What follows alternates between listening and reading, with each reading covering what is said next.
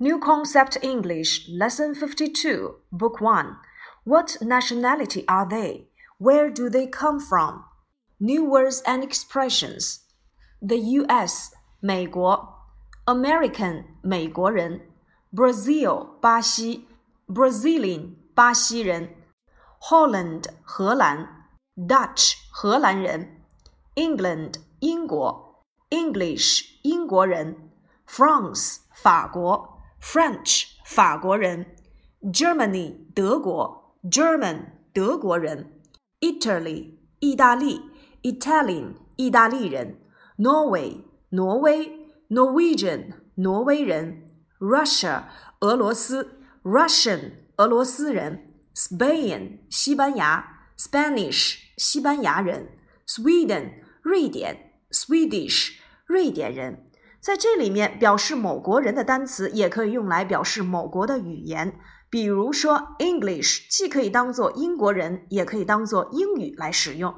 接下来我们来看课文。What nationality are they? Nationality 国籍，他们是哪国人？Where do they come from? 他们来自哪个国家？表示你来自于哪个国家，我们可以使用一般现在时的两种形式。如果使用 be 动词的形式，我们可以使用 Where are you from？如果使用实义动词的形式，我们可以使用 Where do you come from？那么我们来看第二十幅图片，The twentieth。What nationality are you? I'm American. Where do you come from? I come from the U.S. The twenty-first. What nationality is he? He's Brazilian. Where does he come from?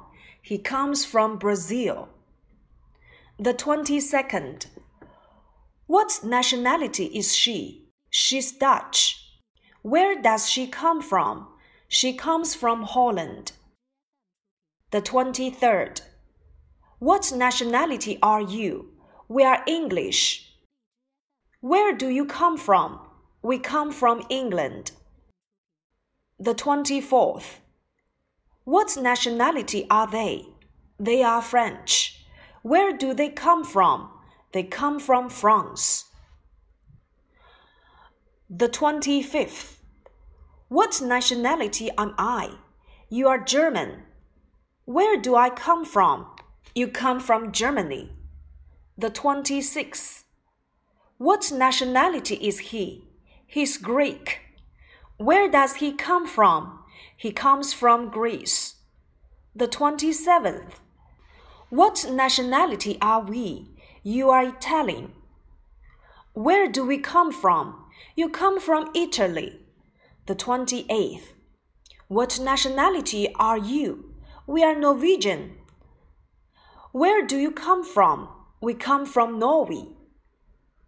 The 29th. What nationality are they? They are Russian. Where do they come from? They come from Russia. The 30th. What nationality is she? She's Spanish. Where does she come from? She comes from Spain. The 31st. What nationality are you? I'm Swedish. Where do you come from? I come from Sweden. 结合这十二个图片，我们来进行总结。如果用于提问，你来自于哪个地方？我们可以使用 Where do 或者是 Where does 加人名儿，或者是我们所说的人称代词的主格接 come from。回答的时候呢，也要用主语加上 come 或者是 comes 再加 from 再去接地点名词。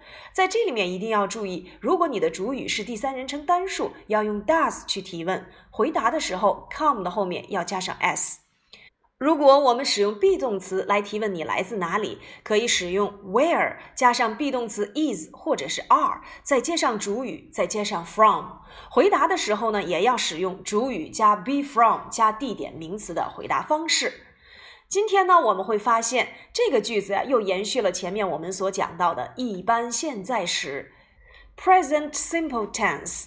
一般现在时，结合我们五十一课所讲到的一般现在时的常用的时间状语，我们会发现，一般现在时它可以表示习惯性的或经常性的动作。当你在描述一个动作多久发生一次时，我们可以使用像 every day、always、often、sometimes、seldom、never 这样的时间副词。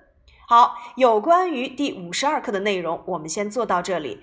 课下的时候要认真练习 Where do you come from 和 Where are you from 这两个疑问句式以及它们的回答方式。在作答的时候，千万不要混淆，一定要记住：be 动词提问，be 动词回答；实义动词提问，实义动词回答。